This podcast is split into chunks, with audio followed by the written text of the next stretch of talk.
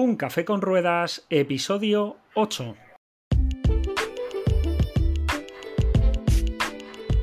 Bienvenidos a Un Café con Ruedas, el programa, el podcast en el que hablamos de todos esos conceptos, estrategias y noticias para talleres, profesionales del motor y aficionados avanzados a la mecánica. Tras el micro, Javier Mola, ¿qué tal estás? ¿Qué pasa, Alex? Muy bien, aquí disfrutando del podcast, como siempre. Muy bien. Y Alex Jiménez, cofundadores de autodemiaonline.com, la web especializada en formación del automóvil. Hoy programa número 8 del 25 de octubre del 2021, en el que hablaremos de algo muy interesante, Javi, que son los vehículos híbridos enchufables y sus implicaciones, pues tanto en el mercado, clientes, car sharing, talleres, etcétera, etcétera. ¿Qué tal estás? Bien, bien, bien, pues semana, semana intensa y nada, hoy lunes con las pilas puestas para, afrontar pues otra semana y, nada, pues preparado un poquito el tema del que vamos a hablar hoy y pues vamos a contar con un súper especialista, un especialista de lujo en, bueno, yo creo que la nueva movilidad en general, no solo en vehículos híbridos enchufables. Así que nada, todo listo. ¿Y tú qué tal? Bueno, pues para nosotros una semana complicada en los talleres, porque semana de, de IVA, la semana pasada. Siempre asusta un poco porque, bueno, pues primero hay un trabajo extra, que es el de enviar facturas a la gestoría, etcétera, etcétera, y es siempre complicado. Pero, pero bueno, hay movimiento, está claro que hay movimiento, ha habido puentes, va a haber nuevos puentes, todo eso anima el cotarrillo por aquí, o sea que, que bien, ya sabes que yo siempre estoy animado, incluso aunque me carguen el IVA, no pasa nada, estamos acostumbrados ya. Así que nada. Bueno, además a, ha dicho nuestro querido gobierno que, además estáis creciendo un 7%, o sea que no te puedes quejar. Sí, no, no, es verdad. Lo que pasa es que partíamos del infierno. O sea, eh, hay que tener en cuenta que una de las situaciones que se ha dado en los talleres, eh, que la verdad es que yo en 30 años que llevo no lo había vivido nunca, es el hecho de que la gente no cogía el coche. Lo hemos hablado yo creo que en algún otro podcast. Cuando la gente no, coche, no coge el coche, pues olvídate de mantenimientos, olvídate de averías, olvídate de todo. Eso, era esencial. Entonces partíamos de un, de un 2020 terrible, entonces crecer un 7%, sin duda, es una buena cifra, pero hay que valorar de dónde partes. Esto es un poco parecido a lo que vamos a hablar hoy, ¿no? ¿Cuál es el crecimiento del vehículo eléctrico? Un 200%, ya bueno, pues que si tienes una cuota de mercado del 0,1, que no sé el caso, creo que es 0,7 por ahí, pues bueno, es una cifra que hay que siempre ponerla en contexto, Alex. Pero bueno, que sin duda crece. Muy bien. Bueno, pues yo creo que para ponerlo en contexto, yo creo que tenemos que hablar con las personas adecuadas, con la gente que más sabe. Como siempre, sabéis que en este podcast invitamos pues, a referentes del sector y hoy eh, pues tenemos el placer de contar con, pues, con ni más ni menos que Álvaro de Miguel. ¿Qué tal, Álvaro? Hola, Alex. Hola, Javi. ¿Qué tal? Lo primero, agradecer la invitación a este Café con Ruedas y daros la enhorabuena por el proyecto. La verdad es que es muy interesante. Es un, es un formato del podcast que me parece súper interesante porque nos permite eso que queremos ahora, que es, eh, es eh, ser capaces de hacer muchas cosas en poco tiempo y entonces el, podcast te permite, como tienes que ir oyendo, hacer otras cosas a la vez, esa, esa parte de sacar el mayor rendimiento al tiempo. yo creo que es algo que buscamos. Así que enhorabuena. perfecto, Sin duda, yo creo que más en nuestro caso, Alex, eso es, es muy cierto, porque cada uno con lo nuestro tenemos que sacar huecos casi de donde no los hay. O sea que sí, es un formato muy chulo Que por cierto, déjame que, déjame Alex que, cuente algo que me parece interesante y que de momento está gustando. Y, es eh, la apertura del canal en TikTok, donde Autodemia está contando el día a día eh, del taller. Todas estas cosas, estos trucos que, se, que aparecen en el taller. Incluso también hablamos de vez en cuando, y ha habido algún, algún vídeo que habla sobre la normativa y cómo, cómo nos afecta, ¿no? Entonces, bueno, si queréis pasaros por TikTok, es entretenido, es divertido, vídeos cortos. Si tienes un taller te vas a sentir bastante identificado. Y nada, pues la idea es hacer crecer eh, esto y compartir, sobre todo compartir, es para lo que estamos aquí. Y de, compartir, Álvaro sabe un montón, ¿no? Sí, yo actualmente sí colaboro, estoy trabajando en, una empresa que damos servicio a Weevil, que es el car uno de los car de Madrid, y efectivamente va de eso, va de, va de compartir. Y el pago por uso. Es una nueva movilidad que está creciendo y que es muy, muy interesante y muy difícil de sacar adelante. Yo te iba a preguntar, porque precisamente en la zona en la que yo tengo, tengo el taller, tenemos el taller de Autodemia, mm, veo muchísimo coche de Weevil. No sé si es que en la zona de Majadahonda, no sé si es que tenéis, tenéis por ahí la oficina quizás. O... No, pero es una de las eh, partes, eh, una, de, una, de, las, una de las zonas eh, de Weevil es Pozuelo y Majadahonda.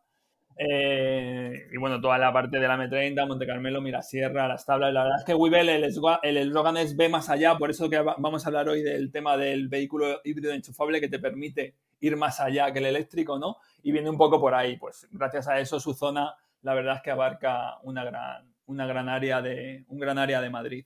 Y Majadonda, pues, es una de las más lejanas que tenemos. Correcto, pues eh, si quieres descríbenos un poco cómo es este modelo de negocio y poco por qué es novedoso o por qué puede ser eh, una, una, muy buena opción para la movilidad. Bueno, desde luego es un modelo eh, que parte de que puede ser, se puede ver como una, una nueva línea de financiación de la gente que, bueno, en vez de comprarse su vehículo, prefiere hacer el pago por uso, ¿no? Y, y bueno, es un modelo que, que, al final no deja de ser una especie de financiación, ¿no? Pues en vez de invertir en un vehículo, eh, yo lo que hago es que pago por lo que necesito un vehículo. También participa todo, toda la parte esta de la, de la movilidad sostenible, ¿no? Que ahora mismo pues es un actor principal, ¿no?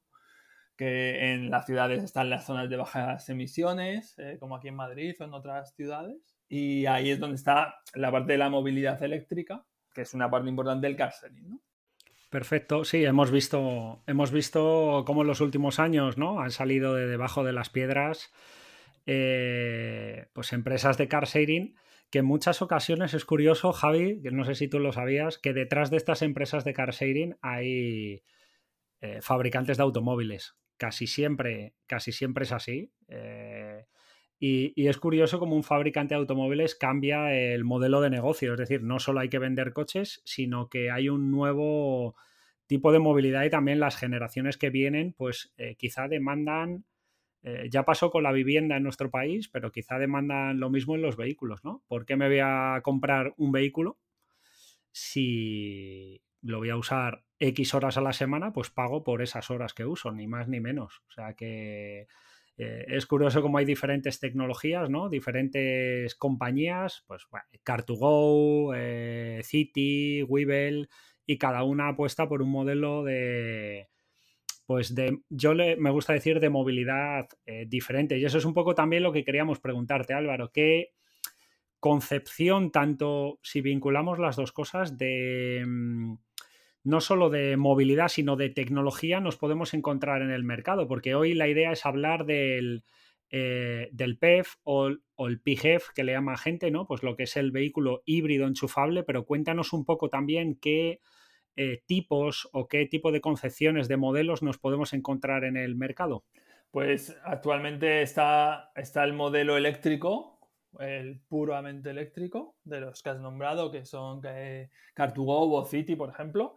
Luego está el concepto de, vehículo híbrido que tenemos en Weevil, donde ya nos vamos a un vehículo con gasolina y, electrificación. Eh, y luego también hay un modelo de car sharing que abarca un poco más, que no es esa movilidad tan cotidiana, que, sino que son modelos que van, que, están en hub, donde no tienes el coche en la calle, en cualquier calle, sino que tienes que desplazarte a unas pequeñas bases, que es el modelo que ofrece Ubeco o, o antes ya no, antes era Respiro, eh, donde ya hay coches pues de gasolina, eh, hay un modelo más tradicional también para viajes fuera de la ciudad, que te pueda, como, como si fuese un rentacar, ¿sabes? Normal. Sí, sí. Claro. Y al final supongo que esa tipología de vehículos o de modelos de negocio depende de los kilómetros que yo quiera hacer con el vehículo, ¿no? Por, por el tema de la autonomía, principalmente. Efectivamente, efectivamente. Ahí todo lo que marca el qué tipología para el uso que requiero en cada momento elijo, pues es dependiendo del viaje que vaya a hacer, ¿no?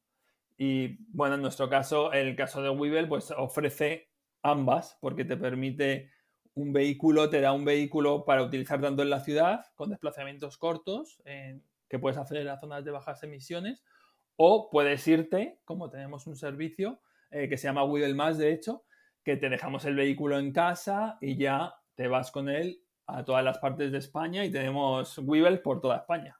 Sí, yo me he dado de alta, por cierto. Tienes que alquilar mínimo tres días, creo que es, ¿no? Eso es. Y es algo que me ha sorprendido porque, claro, das el salto de meterte en las empresas de alquiler de vehículos, a competir directamente contra, bueno, contra monstruos del, eh, alquiler de vehículos que, pues, eh, que estarán preocupadísimos también. Claro, la oferta de valor ahí sobre todo es que te dejamos el coche en casa, recién limpio, bueno, eh, un coche pues como es el Kia Niro que es muy amplio, que para viajar es un coche muy, muy, muy bueno. Y entonces pues ahí está la oferta, ¿no? Eh, porque entiendo que el hecho de que Webull en este caso haya elegido Kia Niro es porque estratégicamente, eh, digamos, se ha querido posicionar en, en este modelo. ¿Es por algo en concreto? Para mí fue un acierto porque al final es un vehículo que te ofrece la posibilidad de, hacer viajes por zonas de bajas emisiones sin restricciones gracias a la etiqueta cero y además te permite pues viajes de larga autonomía. Por eso os comentaba lo del eslogan de ve más, de más allá con Google.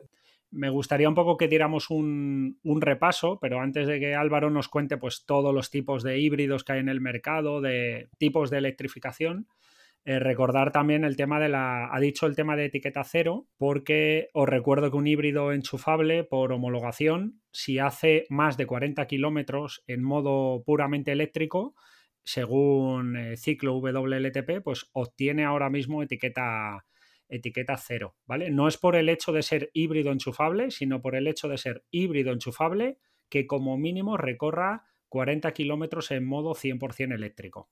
¿Es así, Álvaro? Efectivamente. De hecho, ahí hubo como curiosidad, eh, cuando cambiamos del NDC, que es el antiguo ciclo de homologación, eh, pues ese, ese impasse que hubo en el 2019, pues nos encontramos fabricantes como Volkswagen, como Porsche, como BMW, que incluso paralizó su, producción del, Golf GTE, del Passat GTE, del Panamera Hybrid, porque, porque claro, estaban en esa parte de homologación con el NEDC o con el WLTP. Y al ser más restrictivo el WLTP, que se asemeja más a la realidad del vehículo, a la realidad de uso, perdona, más que del vehículo, eh, pues prefirieron eh, paralizar y cuando ya estuviese eso asentado, eh, pues ya empezar a homologar bajo, bajo WLTP y sacar las etiquetas cero. Ha sido, ha sido muy diplomático. Prefirieron parar la fabricación. Bueno, bueno, después del Dieselgate de Volkswagen, pues eh, hubo un segundo eh, tropezón, vamos a decirlo así, ¿no? Mm. Por el tema de homologación, porque claro, tú dices que tu vehículo recorre 50 kilómetros en modo eléctrico y no hacían ni 15. Entonces, bueno. Pero bueno, que ha sido, ha sido muy diplomático y pero ya las gamas actuales ya están, están corregidas. Ya... Bueno, vamos a hablar un poco de qué modelos tenemos en la actualidad, qué nos podemos encontrar en la calle ahora mismo, no solo desde el punto de vista de car sharing, sino de la mm. electrificación del automóvil. Pues, pues actualmente está claro que el, vehículo híbrido enchufable es un actor muy principal en la oferta de todos los fabricantes y tenemos más de 80 vehículos disponibles en todos los rangos de precio desde las, las gamas más asequibles que ofrece MG, eh, el MG de toda la vida, que se ha hecho ahora eléctrico. ha eh, vuelto, ha vuelto. Ha vuelto, ha vuelto. Eh, Capture, el Niro, que utilizamos nosotros, Ionic, hasta ya cosas más, bueno, menos económicas, digamos así, como con Gemera, que tenemos en 1.700.000 euros, ¿no? Madre. Que por cierto, tiene, un, tiene mucha, mucho interés con su motor FreeValve, no sé si lo conocéis, si habéis oído hablar o tal. No. Eso daría, daría para, otro post, para otro podcast, que es una evolución de, de Valvetronic, de, de multi-air, esos, esos motores de alto rendimiento, de, de, alta eficiencia, que trabajan sin mariposa. es la verdad que es un, es un, es un tema aparte, la verdad.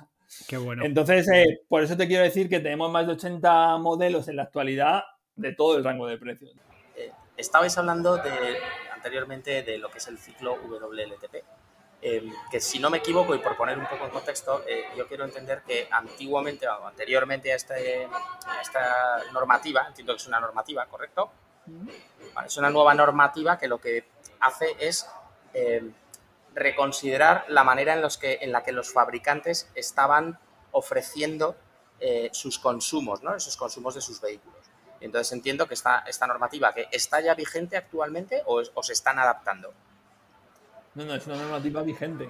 Está vigente, de, acuerdo. Y efectivamente es más realista que la anterior. Quiero decir, pues ya sabes que hay veces que se hacen ciertas normativas y curiosamente pues no cumplen con la eh, no cumplen con los mínimos. ¿no? O sea, en este caso es más realista. Es un ciclo que se adapta más a la realidad de uso del vehículo. Y claro, luego entonces imagino que ese cambio mm, que lo ha adaptado, que entiendo que habrá cambiado también la estrategia de algunos fabricantes que a lo mejor estaban, eh, estaban acogidos a esos a esa normativa y claro, de repente quizás se hayan visto que sus modelos estrella pues pasan a ser eh, pasan bueno, a no ser lo que decían, claro, me imagino, ¿no? Claro, efectivamente, sobre todo motivado mucho por lo de la etiqueta cero que decíamos, o sea, que a ti te abre ya pues un, una clientela el poder ofrecer un vehículo que pueda acceder a ciertas zonas pues claro, y que tiene beneficios fiscales, pues me interesa, por supuesto, adaptarme a, esa regulación, ¿no? el que mi, vehículo eh, cumpla con el, con el ciclo.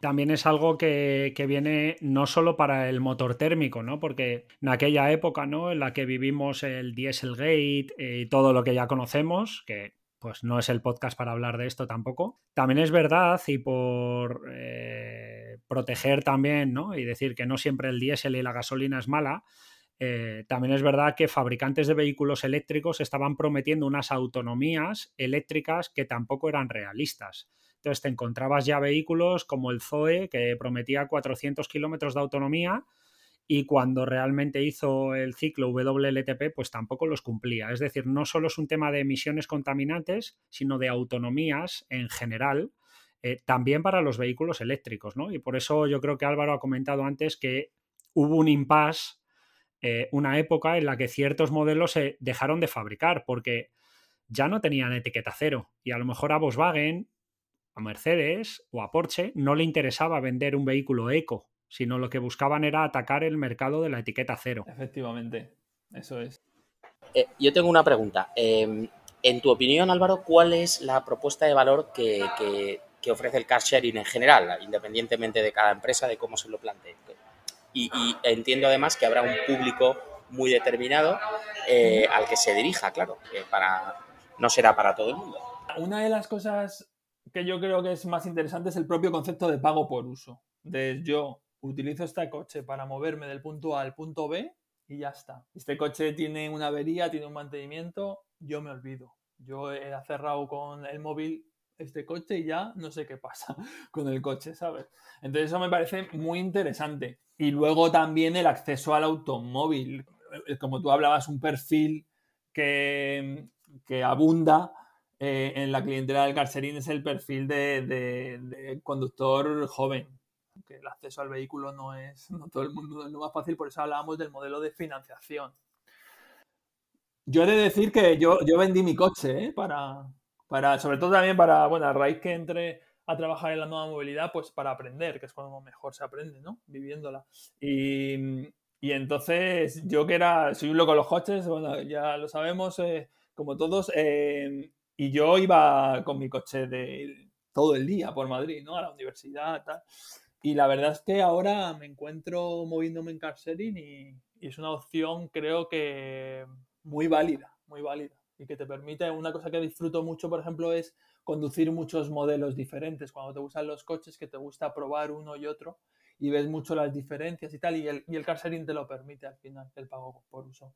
Yo aún no lo he probado, tengo ganas. Hoy precisamente eh, he estado comiendo con, bueno, eh, con un amigo que tiene, tiene una empresa de homologaciones para ITV, etcétera, etcétera, y me ha comentado eh, una aplicación, ahora no recuerdo el nombre, pero me ha parecido interesante, en la que tú, eh, con un coche prácticamente nuevo de tu propiedad, lo pones a disposición del alquiler de, quien lo quiera, ¿no? Yo no lo conocía, es una manera un poco pues de sacarle algo de rendimiento a tu coche, precisamente en el modelo aeronáutico y también en el, en el modelo náutico, esta opción lleva muchísimos años en, servicio, ¿no? Tú tienes un avión, como tú, Alex, que tienes un par de ellos. Sí, o tres. O tres.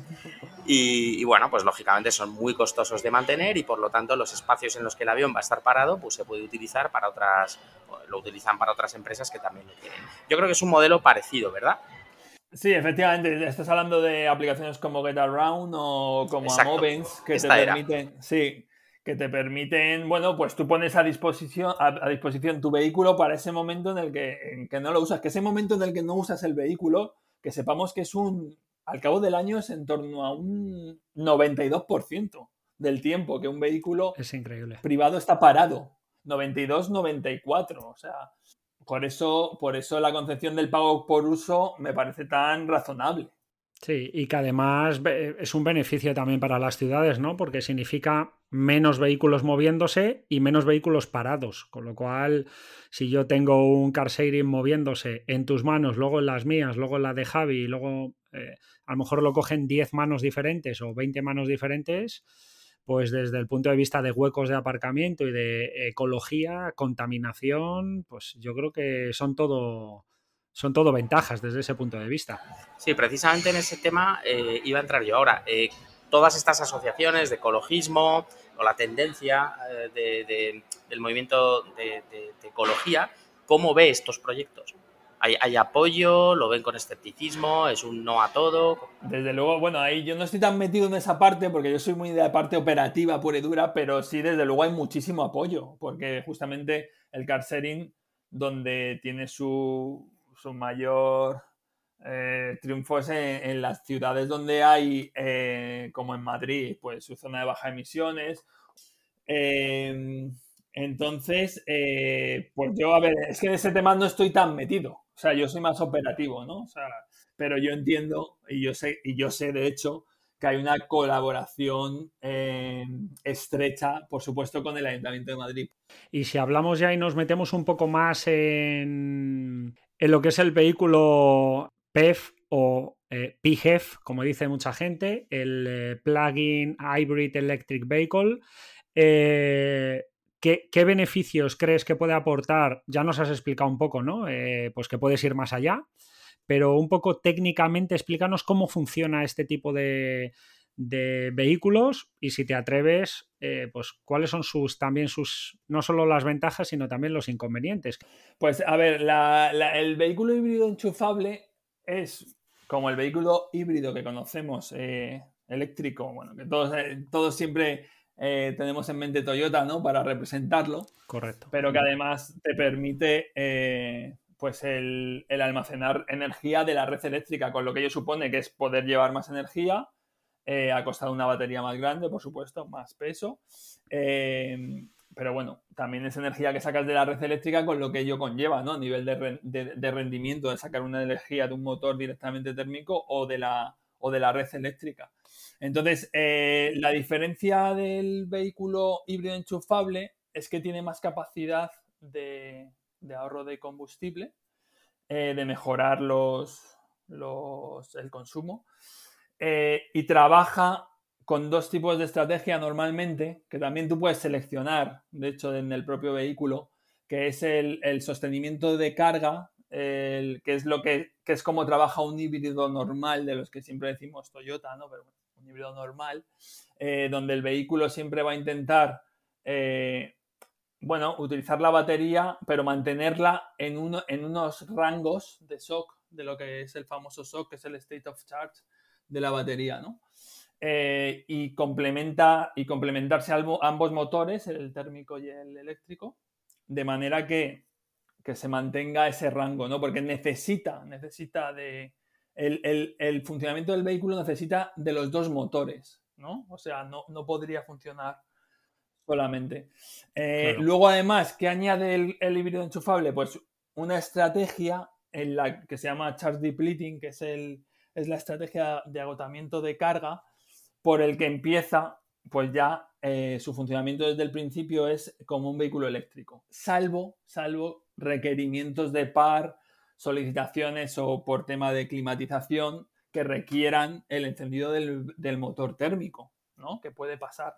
Pero es, un poco lo que marca la diferencia, ¿no? Que el, vehículo híbrido empieza intentando, o sea, en su concepción, el chart depleting lo que hace es que eh, busca el, hacer el, uso del coche en, solo eléctrico, ¿no? a no ser que haga falta el motor térmico. Claro, me quedo aquí con dos cosas fundamentales que has dicho. Una es el mayor peso, que es algo que pues lo de, los detractores del vehículo híbrido enchifable ¿no? dirán, de hecho dicen eh, que claro, que cuando tú vas en modo eléctrico, que es una maravilla, pero que luego lo que hace es arrastrar muchísimo más, más peso. Y la otra cosa con la que me quedo, eh, y precisamente es lo que te quería preguntar, es pues eso, la dependencia de carga en la, en la red. Es decir, eh, un vehículo híbrido enchufable no depende directamente de la red eléctrica, ¿no? De la, de la carga. Sin embargo, su uso óptimo es eh, amortizando esos 40, 50 o 60 kilómetros, ya que para mucha gente será pues más del trayecto de cada día para ir a trabajar y volver a su casa, ¿no? Seguramente mucha gente vaya en modo 100% eléctrico y no sé cómo pues de importante es esa dependencia de la carga en este tipo de vehículos. Pues total, de hecho, el, estipular que doy la, etiqueta cero a partir de 40 kilómetros viene de un estudio que se hizo donde se ve que una, la gran mayoría eh, hacemos un uso de hasta 40 kilómetros diarios al día. Es como, es como una autonomía normal dentro de un, cliente normal, ¿sabes? Entonces. Sí, una media, ¿no? Efectivamente. Entonces, el vehículo híbrido enchufable está pensado para recargarse y para utilizar, como hemos dicho, el complemento de ambos motores y utilizarlo con esas estrategias que hemos dicho de sostenimiento de carga o de agotamiento de carga primero y luego, porque si no, eh, te conlleva eh, a entrar en eh, lo que lo que hay otros, hablábamos del, movimiento ecologista, ha llegado incluso a, hablar del, caso PHV Gate. O sea, ya existe, ¿no? En base a, en base a, bueno, pues estudios que se hicieron donde se veían que el, sobre, que el consumo real eh, sobrepasaba en más de 2,5 veces el consumo que el fabricante decía. Se hizo una, está sustentado por un estudio que se hizo con el con el X1, con el, con el Mitsubishi, el Outlander, el FEB, que es el más, el más vendido. Em, y bueno, eh, está sustentado ahí, pero, pero viene mucho de esa dependencia de carga y de cómo yo me compro el coche que voy a necesitar en base a también al coche, al, uso del coche, que a, a, lo que el coche necesita en su concepción, ¿no? Claro, lo que pasa es que eso lo hemos hablado Javi y yo muchas veces, que es que eh, ¿qué coche te compras ahora? ¿no? Yo creo que hay una cantidad de información en el mercado que, bueno, que pues ya aprovecho para meter esta cuña, ¿no? Pues que en Autodemia siempre intentamos matizar, tenéis cursos específicos pues de lo que es un vehículo Milta Hybrid, lo que es un vehículo híbrido, lo que es un híbrido enchufable, lo que es un eléctrico de rango extendido, eh, lo que es el eléctrico puro. Ahora ya el eléctrico, sabes que la denominación la han llamado vehículo eléctrico de batería. ¿Por qué? Pues porque viene el de pila de hidrógeno. Porque... Entonces, detrás de todas estas denominaciones comerciales y adjetivos, eh, para gente que sabemos de vehículos o que por lo menos estamos en el mercado, pues yo creo que, que, estamos acostumbrados, pero claro, a Javi se le presentarán en el taller todos los días gente, ¿no? Que, que le digas que el embrague cuesta cambiar X euros, se plantee comprar un vehículo nuevo y, que es que ¿qué te compras? ¿no? Porque, y yo creo que el, hecho de vender mucho híbrido enchufable a personas que no cumplen el perfil de un vehículo híbrido enchufable, pues ha hecho mucho daño. Estoy totalmente de acuerdo. Yo creo que es, es, es, de donde nace todo. Que eso también me recuerda. Yo me acuerdo cuando eh, trabajábamos, bueno, yo he trabajado también en renting, en, en Automotive, eh, el, usuario, el que era eh, conductor de vehículo de última milla, claro, y es que los comerciales le vendían un vehículo eh, con FAB. Un diésel con FAB o incluso vehículos que se movían dentro de una misma industria, o sea, en, una, en lo que es una fábrica y con un FAB. Claro, el coche estaba cada, cada semana, estaba en el taller con el tema de regeneraciones. Claro, entonces ahí va, claro, va un poco encaminado a lo que dices. O sea, ¿qué me compro? Pues tengo que ver lo que yo necesito. Entonces, ¿cómo es, cómo es mi modelo de movilidad diaria? Pues yo hago hasta 40 kilómetros todos los días. ¿Tengo posibilidad de recargar el vehículo? ¿Puedo poner en mi casa un cargador para recargar el vehículo? Pues el híbrido enchufable me parece una, una opción súper válida, ¿no? Porque luego cuando vaya a hacer mis viajes, que voy algún fin de semana por ahí o en vacaciones, pues me permite irme y también tendré que ir cargándolo también. No me vale irme un mes y no cargarlo, ¿no? Porque el coche ya hemos dicho que necesita de la carga. Y de hecho, una de las cosas que hemos, que hemos comprobado y que en Weevil hacemos por cargarlos todo lo posible eh, es porque sufren mucho las baterías auxiliares. El vehículo, el vehículo híbrido enchufable, eh, bueno, el vehículo híbrido no tiene alternador. Entonces lo que hace es que deriva parte de la carga de, de batería de tracción o durante el momento de carga a la red para recargar mi batería auxiliar. Entonces. A la de 12 voltios, ¿verdad? Claro, efectivamente. Entonces, eh, el vehículo híbrido enchufable está concebido para ser cargado eh, de manera cotidiana. Entonces, ¿qué me compro? Pues lo que yo se adapte a mi tipo de movilidad y con las posibilidades que tengo. No, bueno, sin duda nosotros allí en el taller, que hablamos con muchas personas todos los, todos los días, es verdad que ahora mismo para elegir un coche es un trauma para mucha gente. Hay que entender también que por otro lado, pues las personas mayores, cuando digo mayores me refiero que están acostumbrados de toda su vida a una tecnología más sencilla y más simple, verdaderamente no saben ni por dónde les viene, ni por dónde les viene el golpe.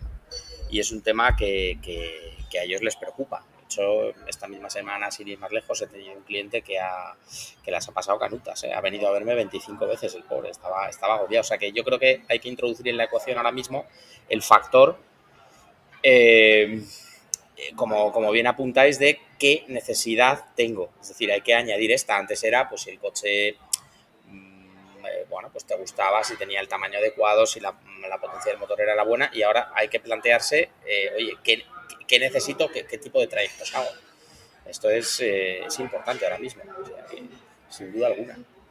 Y, y, luego con respecto a lo que dices del tema generacional que puede influir, bueno, que eso ha pasado yo creo siempre, cómo cada uno está hecho a una tipología, a conducir una tipología de, vehículos y es que el vehículo híbrido se conduce diferente. O sea, está demostrado que el vehículo híbrido eh, está también concebido para, para, para conducir una forma que se suele llamar como el vuela y planea, donde yo intento llevar al coche a un régimen que luego pueda a punta de gas mantener como si estuviese planeando y luego el, utilizar el freno híbrido de manera óptima, porque eso eh, además es un cambio de concepción total, ¿no? Porque el freno híbrido eh, lo que necesito justamente es lo que me decían que no hiciese, de, ir frenando desde, mucho antes, ¿no?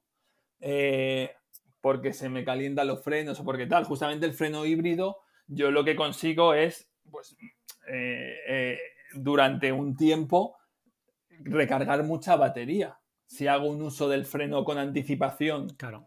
¿no? Para anticiparme y voy frenando, de manera que lo que hace el freno híbrido es que él utiliza el motor del vehículo, el motor eléctrico, para crear un contrapar que me frena el vehículo.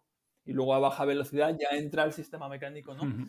Entonces, eh, cambia esa concepción de, tipo de uso de conducción. Sí, sí. Sí, sí, no cabe duda. O sea, esto es, eh, esto causa pues esa incertidumbre también en el mercado. Aquí, volviendo un poco, porque quizá yo ya sabéis que llevo siempre un poco eh, un punto de vista más estratégico de las cosas, eh, me llama la atención que a la hora eh, de estas empresas de car sharing de elegir el, tipo de coche que, que, buscan, ¿cuál es la ecuación? Si eligen un coche porque les va a permitir ofrecer un precio más económico por día de utilización, si es por servicio al cliente de rango, de funcionamiento, etcétera, etcétera. Y, a la vez también un poco saber si el cliente, eh, qué parte está buscando de economía, de ecología, porque sorprendentemente, y esto yo lo veo, bueno, pues con los clientes más jóvenes que tengo, dentro de pues, mis sobrinos, por ejemplo, están infinitamente más concienciados que yo. Yo busco más la practicidad y ellos, sin embargo, tienen un nivel de implicación más alto. Es decir, que es curioso, ¿no? Cómo ese cambio de tecnología es un cambio de mentalidad también, que hay que, tener y hay que verlo. a mí me parece, me parece muy interesante, la verdad. Hombre, efectivamente, en cuanto a la elección de vehículos, ya habéis dicho que normalmente hay fabricantes detrás. De hecho, Weevil pertenece a Kia y a Repsol, eh, pues utiliza Kia Niro. Eh, utiliza, pues obviamente, Smart. Bueno, Cernau tiene una flota mucho mayor porque es Mercedes con BMW, Eh, el caso de City y Renault, pues utiliza, bueno, ahora ha metido eh, el Dacia Sprint. Y, y, bueno, también va un poco en esa línea. Al final es una exposición para vender vehículos, ¿eh? el car sharing. O sea, yo te dejo mi vehículo, lo pruebas y luego lo compras. O sea, que eso también no nos olvidemos. Total ese, el efecto este taxi, ¿no? De hace años de por qué Skoda vendía tantos Octavias, ¿no? Y es porque te subías a un taxi y el taxista te decía que era durísimo. Entonces todo el mundo comprando Octavias, ¿eh? A tope. Pues ahora es algo parecido, pero más evolucionado, ¿no? Oye, qué bien. Mira, a mí me pasó en. Pues en varias formaciones que tuve la oportunidad de, de coger Renault Zoe, de coger Nissan Leaf, eh, que lo cogemos habitualmente para cursos también en Autodemia.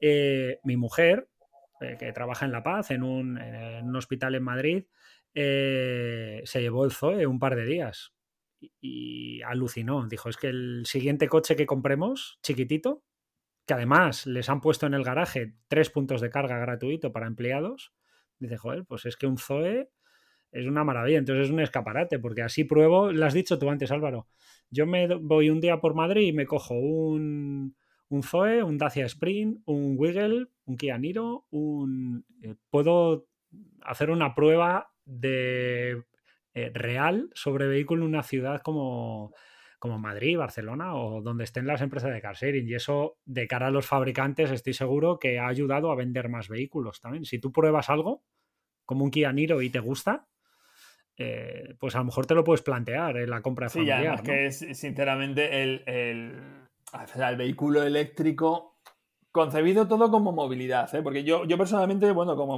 somos unos locos de los coches, al final yo concibo mis coches de movilidad y mis coches que me despiertan algo más, ¿no? Entonces, como sería el caso de tu mujer, claro, le das un Zoe, que es un coche que va genial, que el vehículo híbrido, o sea, el vehículo híbrido y eléctrico invita a una conducción calmada, fue cero ruidos y tal. Es que va genial, ¿no? Un coche que tiene todo el par desde, desde el primer momento, ¿no? Te ofrece todo el par desde, desde cero. Entonces, claro, pues enamora el uso, sí, sí. Sí, y luego para el recreo, pues, pues ya está. Nosotros tenemos una California Beach, una Volkswagen, una furgo chula, chula, ¿verdad, Javi? Así que nada, para ir a trabajar el vehículo eléctrico que te lleva de un punto A a un punto B y luego ya fines de semana y tal, pues chicos, nuestro hay eh, habrá más petrolhead, más gente, ¿no? Que le guste la gasolina y el vehículo más eh, deportivo y tal, otros que le gusten camper, eh, furgonetas, autocaravanas, bueno, yo creo que todo cabe, ¿no? En esta en este mercado. Yo si me permitís hago aquí un bueno, os lo dejo a ver qué a ver qué opináis, ¿no? Y, a ver si es cierto como, como, esta idea que tengo yo. ¿no? Generalmente en el marketing se dice que eh, todos los productos deberían de cumplir al menos tres, eh, eh, tres necesidades. ¿no? Hay una necesidad que es sensorial, en el caso del coche es que te guste, que tú digas, hostia, pues un Ferrari, muy bien, ¿no? O sea, sensorialmente es muy chula. Hay otra que es simbólica, que igualmente en el caso del Ferrari puede ser, pues el hecho de decir, oye, yo soy un tío con pasta gorda, estoy en el taco y me compra un Ferrari y, lo luzco, ¿de acuerdo? En el caso quizás de un coche eléctrico, híbrido, etcétera, puede ser el compromiso que tú quieras darle a tu vida con, el medio ambiente. Pero hay una, es la, quizás aquí la madre del cordero, que es la funcional. Y es donde, bajo mi punto de vista, quizás todavía no se ha alcanzado en este tipo de vehículos eh, claramente la idea de la funcionalidad que tienen. No sé si estáis de acuerdo o no, o si vosotros veis que son coches realmente funcionales donde la gente puede, puede lanzarse sin miedo, pero yo creo que ahí, de esas tres dimensiones que tiene que tiene todo producto, yo creo que esa es la que, en la que va a tener que trabajar más eh, la industria. No sé si compartís esto. Álvaro, venga, que eres el invitado. Bueno, bueno a nivel de funcionalidad, yo, yo creo que al final el vehículo, si el, que, el vehículo que nos ocupa, que es el vehículo híbrido enchufable, yo creo que ahí no hay diferencia alguna, vamos, salvo es verdad que necesitas esa restricción, bueno, tienes esa limitación, si la quieres llamar así, de que el coche necesita ser cargado regularmente. Bueno, pues tienes que, eh, tienes que conseguir cargarlo, pues o, instalando un punto de carga o, buscando uno. O yendo a Mercadona, al El Corte Inglés, a Lidl, a Aldi. Javi, se está lleno de puntos de carga. Sí, bueno, que te puedes, te puedes encontrar luego con limitaciones así, ¿eh? porque una de las cosas que tiene también eh, con respecto al vehículo eléctrico es la, rapidez de carga, que no admiten más de los 20 kilovatios. Como en, los mejores casos, el Kia Niro no, no lo admite y de hecho es una limitación que tenemos operativa, ¿no? Como que el coche como necesita las dos horas de carga, pues es una limitación a la que nos enfrentamos. Pero como mucho vas a, cargas semi rápidas a 22 kilovatios que vas a conseguir pues, un poco más de, mejor tiempo, pero tienes que también gastarte el dinero, claro. No, pero es, esto que dices Álvaro es interesante, porque a lo mejor precisamente en el caso de Kia o en el caso de esta elección de vehículo, eh, vehículo híbrido enchufable, estaríamos hablando de que esa parte funcional que tiene que cumplir el producto, pues puede ser una propuesta de valor más interesante sobre un vehículo eléctrico que a la hora de tomar la decisión de compra te lleve hacia el Kia en vez de hacia el Zoe ejemplo, ¿no? A mí, desde el punto de vista funcional, ya sé que el invitado aquí es Álvaro, pero precisamente el eh, vehículo híbrido enchufable, si cojo toda la gama eh, de electrificación de vehículos, me, me, parece el vehículo más razonable desde el punto de vista tecnológico y más realista desde el punto de vista de conducción. Luego está el invento del Milt Hybrid, que realmente ha sido una maniobra vamos a decir, para conseguir una etiqueta. Eh, hay gente que lo defiende más o menos, pero bueno, es mi opinión. Yo he sido usuario muchos años de un vehículo híbrido y solo puedo hablar cosas buenas, pero es verdad que un vehículo híbrido puro, pues no te aporta. Es que al final yo el, Toyota Auris lo llevaba en 5,5 litros a los 100, de ahí no bajaba. Entonces, eh, lo más realista y lo más funcional, si hablamos dentro de la parte de electrificación del vehículo, tampoco creo en el vehículo 100% eléctrico a día de hoy, dependiendo de dónde vivas. Eh, pues yo creo que lo más equilibrado y funcional de toda la gama de vehículo híbrido y eléctrico, sin duda para mí es el vehículo híbrido enchufable, porque te, te da los beneficios de la enchufabilidad, los beneficios de hacer 40-50 kilómetros en modo eléctrico, que para mí en mi día a día es más, de, más que de sobra. Y luego me permite irme a ver a mi madre a Valencia a pasar el fin de semana eh, mm, perfectamente sin depender de un segundo vehículo en la familia. Podría ser un vehículo que además por concepto no se sabe muy bien lo que es, ¿no? Por ejemplo, si hablamos del Kia Niro, es un segmento C, no es un sub, no es alto, no es bajo, es un vehículo monovolumen, tampoco, es decir, es un segmento eh, vamos a decir, mixto, no sé, que, te da muchas posibilidades. Por eso yo creo que eh, Kia y Hyundai, en mi humilde opinión, ha tenido una estrategia muy buena porque ofrece todo. Es decir, ¿tú qué quieres? ¿Gasolina? ¿Quieres eh, Milt Hybrid? ¿Quieres híbrido? ¿Quieres híbrido enchufable? ¿O quieres un Kona 100% eléctrico? ¿no? O el nuevo eh, Kia EV6, que por cierto lo presentó ayer Rafa Nadal y espectacularmente bonito, pero yo creo que es la tecnología más realista, Javi, porque te permite un abanico mucho más, más amplio de funcionalidad. No, sí, o sea, si es que precisamente me ha venido, me ha venido a la cabeza cuando estabais hablando precisamente de esto, eh, bueno, cabeza me va como, como, me va a veces, me he acordado de este cliente que se estaba haciendo preguntas y yo le llevé un poco dirigido hacia ese lado, ¿no? O sea, tú piensas que tú, el coche que te compres debe de cumplir estas tres dimensiones, vamos a, vamos a llamarlo así, ¿no? y precisamente la más difícil hoy por hoy puede ser esa dimensión de funcionalidad. Entonces quizás a la hora de recomendar la compra de un vehículo de estos, hablar de funcionalidad, despejar la funcionalidad, que no deja de ser lo que comentaba antes Álvaro, que es, oye, ¿para qué usas tú el coche? Pues me parece que puede ser una solución interesante a la hora de recomendar. Eso era un poco lo que, lo que quería decir. Y hay una marca en concreto, Javi, que hace una pregunta, no vamos a decir la marca, eh, pero hay una marca en concreto que hace una pregunta, que además sus comerciales están eh, entrenados, ¿no? Para decir eso es, eh, lo ha dicho Álvaro, ¿tienes la posibilidad de poner un punto de carga en tu casa? No.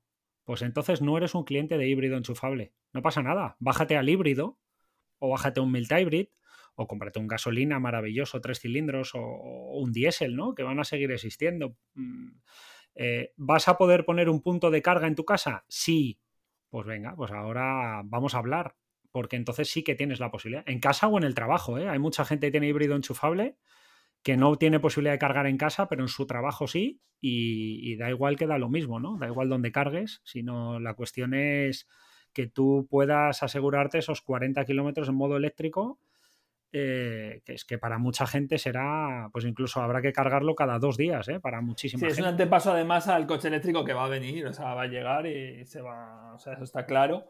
Eh, en la transición al 2035, ¿no? Cuando se dejen, se supuestamente de vender vehículos de combustión, y, y bueno, el vehículo eléctrico, lo que sí que un poco retomar lo que decíamos ahora, antes, eh, voy a comprarme el coche que necesito en base a lo que voy a, usar y en base a los requerimientos, que tenga el coche. Cuando hablábamos del, coche de, con FAB, que me compro para hacer dos kilómetros al día y, luego tengo más no tengo más que problemas, pues si me compro un vehículo híbrido enchufable, que sepamos que voy a tener que cargarlo, porque eso sí que se está dando eh, fruto de esta un poco ignorancia o de esta incertidumbre, no saber qué comprarse y regirse solo a que este me compro un vehículo con etiqueta cero que puedo ir donde quiera y es que paso de cargar el vehículo. Bueno, pues si pasas de cargar el vehículo vas a incurrir en unos consumos desmesurados, vas a incurrir en, problemas de batería de 12 voltios de, de, toda la red de baja tensión que hablábamos antes y vas a hacer un uso para el que no está concebido, como el que hacía el vehículo que hablábamos con FAB para hacer dos kilómetros al día. ¿no? me, me, viene perfecto esto para precisamente hablar de...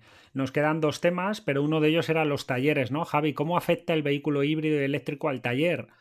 Eh, y hemos hablado muchas veces, eh, Javi y yo, y en otros podcasts sale, ¿no? Que, que joder, eh, estamos ya cansaditos de los FAB, de las EGRs, de eh, los sensores de presión diferencial, de los tubos, eh, los conductos de admisión saturados, eh, llenos de hollín, de carbonilla, etcétera. pero el vehículo híbrido, híbrido enchufable eléctrico, seguirá visitando los talleres con otros problemas que serán como los que has comentado tú, batería, está habiendo muchos problemas en ciertos fabricantes con los cargadores embarcados, que es ese cargador que transforma ¿no? la corriente de carga alterna en continua para la, la batería. Así que, Javi, vamos a tener, vamos a tener curro, aunque claro, sea yo, eléctrico. Eh, bueno, os, os, cuento, hace pocos días, tú lo habrás visto, Alex, en TikTok, uno de los vídeos que se publicó eh, hablaba de un problema que había surgido en el taller con un, con un filtro antipartículas. ¿vale? Ese vídeo va ahora mismo por las 75.000 visitas, el vídeo. Es decir, es intolerable.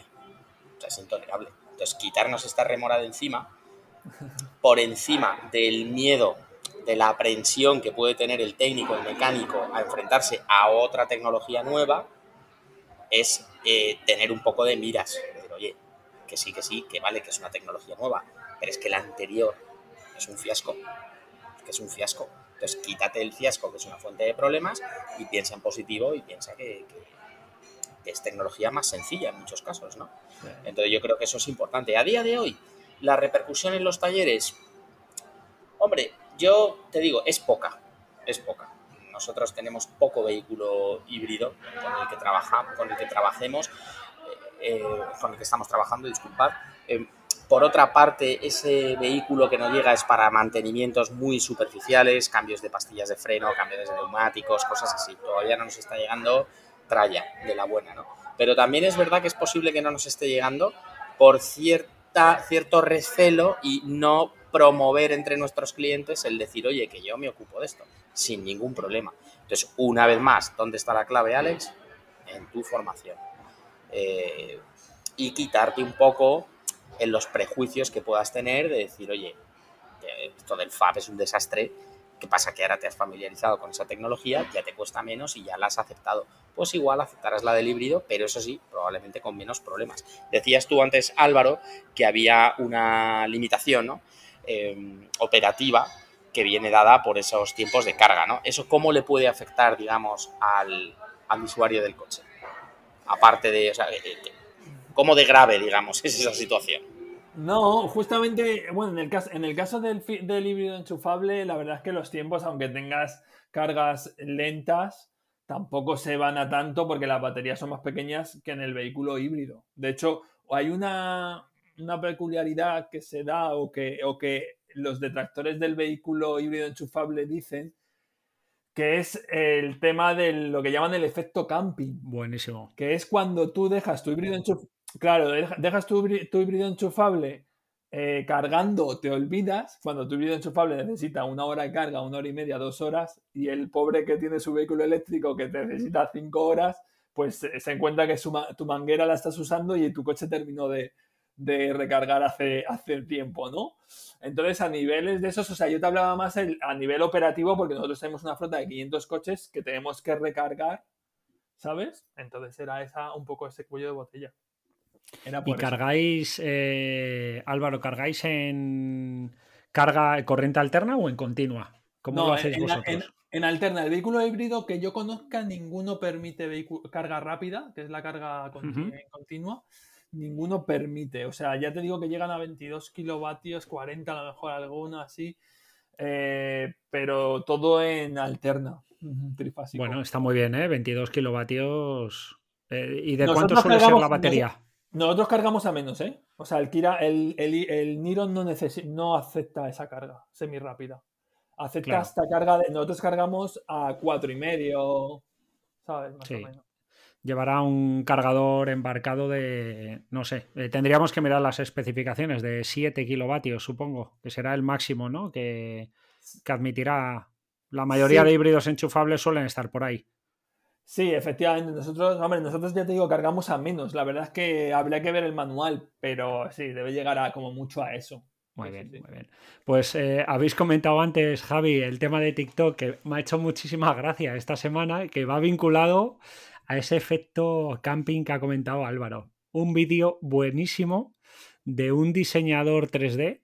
Supongo que lo habéis visto y si no lo, mandamos y vamos a tratar en las notas del programa en, en autodemiaonline.com barra podcast. Os voy a intentar poner un link, como sea, de un usuario de un Mercedes clase, yo creo que será un GLC o, o algo así, diésel, que en el tapón de la gasolina, ¿lo habéis visto? que quita el tapón de la gasolina y se fabrica un zócalo para poder poner una manguera de vehículo eléctrico. ¿Lo habéis visto? ¿No habéis visto ese vídeo? Sí, es buenísimo, es buenísimo. Simulando, buenísimo. simulando que tiene un, vehículo eléctrico, entonces lo aparca a coste cero, tal, es brutal. Correcto. ¿eh? le quita el tapón de gasolina, le hace un tapón de gasolina azul con un zócalo de vehículo eléctrico. Claro. Coge, coge el meneques, coge el tipo 2, se lo conecta y el tío hace precisamente ese efecto camping, ¿no? De yo lo dejo ahí, como, como no pago, pues eh, lo dejo aquí de por vida. Buenísimo el vídeo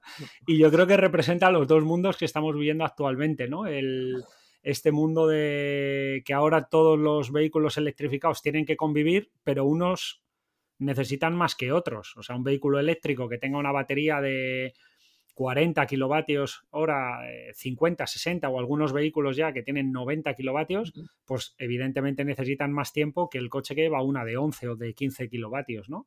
Entonces, eh, ¿cómo, ves el, mercado? Porque hay pues noticias al respecto de algún fabricante precisamente que por ese efecto camping está cambiando ¿no? su estrategia. ¿Cómo lo ves, Álvaro?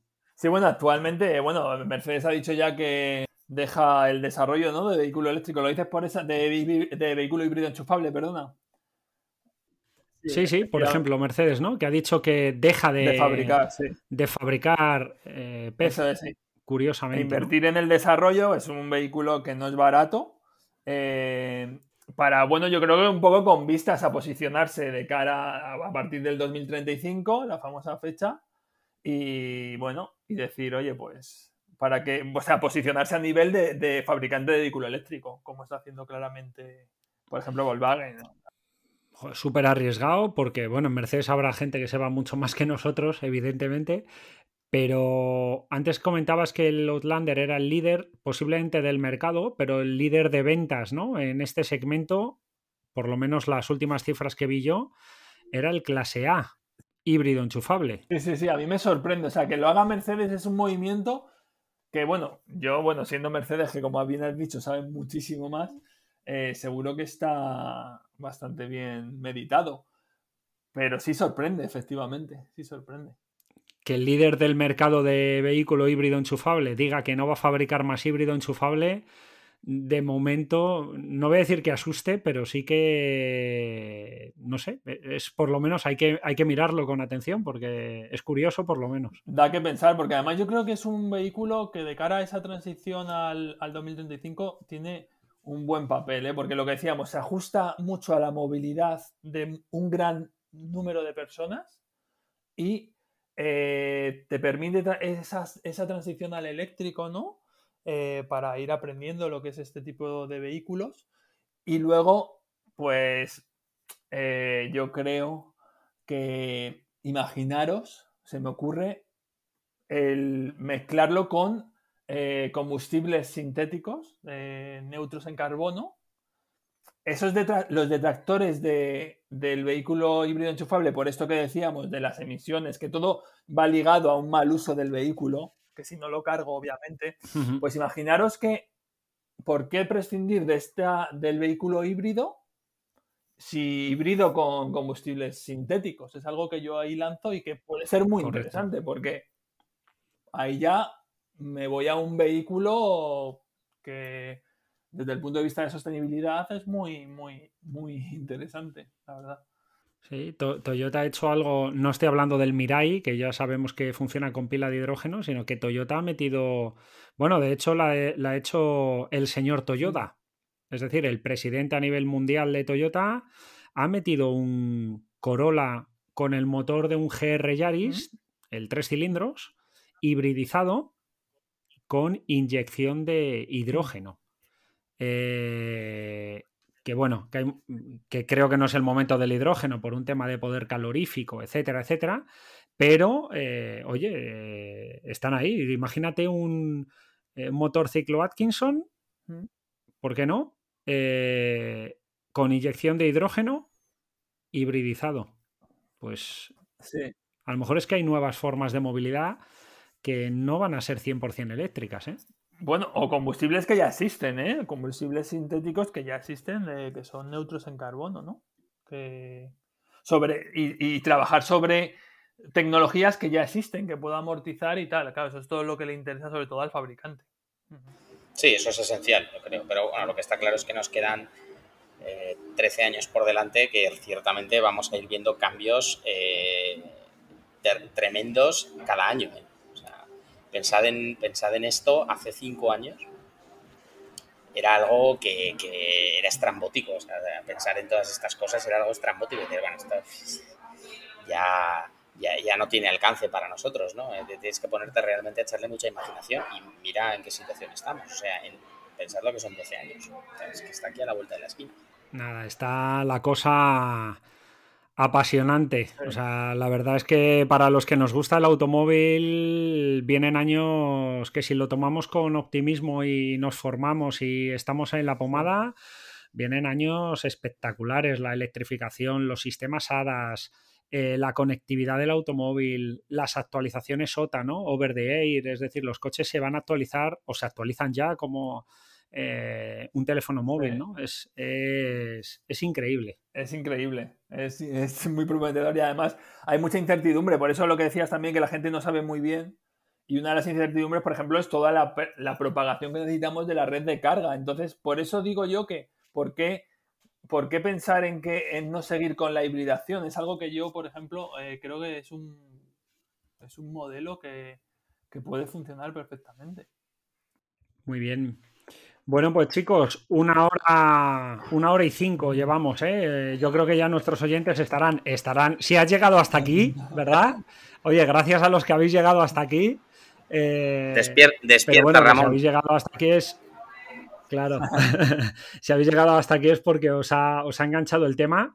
Eh, tomamos nota, Álvaro, de eh, te cogemos el guante de esa propuesta de hacer otro podcast de este tipo de motores eh, avanzados que has dicho antes. ¿Cómo se llamaban? Sí, bueno, de alto rendimiento, ¿no? Pues tenemos desde motores eh, libres de mariposa, como hemos hablado, Valvetronic, podemos hablar de multi-aire, ahora el Free Valve es el del, Gemera, de ciclos 10 Soto también que ha habido por ahí. Hay cosas muy, muy interesantes, la verdad.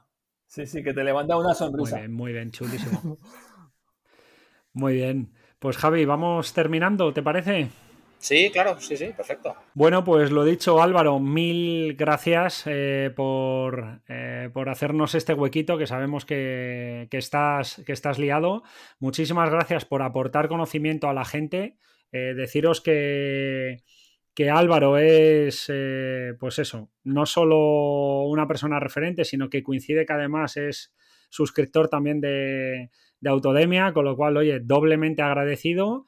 Y no sé, alguna cosita para despedir, algún mensaje, alguna frase que quieras eh, decir a los oyentes. Bueno, pues nada, yo daros las gracias por darme la oportunidad de, mantener esta charla tan interesante. Y bueno, animar a todo el mundo a que, a, que entre a, esa actualización, a esa formación para todo lo que nos viene, ¿no? A través de Autodemia o a través de, de, bueno, de la, de la propia curiosidad, ¿vale? Así que, que muchas gracias. De nada, Álvaro. A ti, lo dicho. Muchas gracias, Álvaro. Muchas gracias por estar ahí, por vuestras valoraciones de 5 estrellas en iTunes, por vuestros comentarios y me gusta en iBox y por seguirnos en Spotify, por compartir este episodio en las redes sociales y por suscribiros a los cursos en autodemiaonline.com. Gracias por vuestro apoyo Vamos a intentar llegar cada día más profesionales y así ayudaros a hacer crecer vuestro proyecto de manera sencilla y profesional. Así que nada más por hoy. Muchas gracias a todos y nos vemos en el próximo programa.